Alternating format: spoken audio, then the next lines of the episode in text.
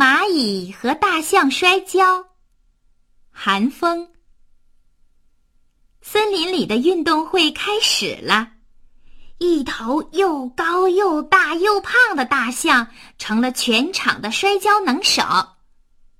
他先是和斑马摔，斑马哪是他的对手啊？三下两下，斑马就被大象摔倒了。大象又和长颈鹿摔。长颈鹿个子虽然很高，可是身子没有大象大。三下两下，大象又把长颈鹿摔倒在地上。大象心里暗暗的高兴。嗯，谁也不是我的对手，今天的冠军准是我了。大象正在等新的对手来。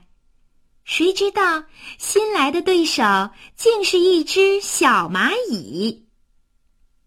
大象一见小蚂蚁过来了，笑得他肚皮都疼了。哈哈哈！小蚂蚁，你也敢来和我大象摔跤？小蚂蚁说：“试试看吧。”大象说：“试试看。”还是个啥劲儿啊！我看你就认输吧。小蚂蚁眨眨眼，表示出不认输的样子。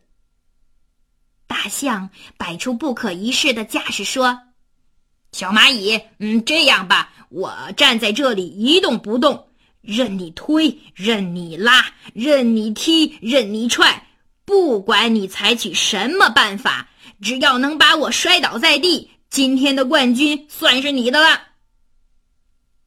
小蚂蚁说：“那你说话要算数啊。”大象说：“我大象什么时候说话不算数了？”于是小蚂蚁对猩猩裁判说：“请您吹哨发令吧。”猩猩裁判员一声哨响。大象站在那里一动不动，小蚂蚁蹭蹭蹭爬上了大象的腿，又蹭蹭蹭爬上了大象的脖子，然后钻进大象的耳朵里。它在大象的耳朵里又是挠又是咬，拽着大象耳朵毛打调调。这一下可见效了，大象痒得受不了了。扑通一声倒在地上，他直蹭耳朵，并且向蚂蚁连连求饶：“蚂蚁老弟，快出来，快出来呀！我痒的受不了了，算我输了，算我输了还不行吗？冠军属于你了。”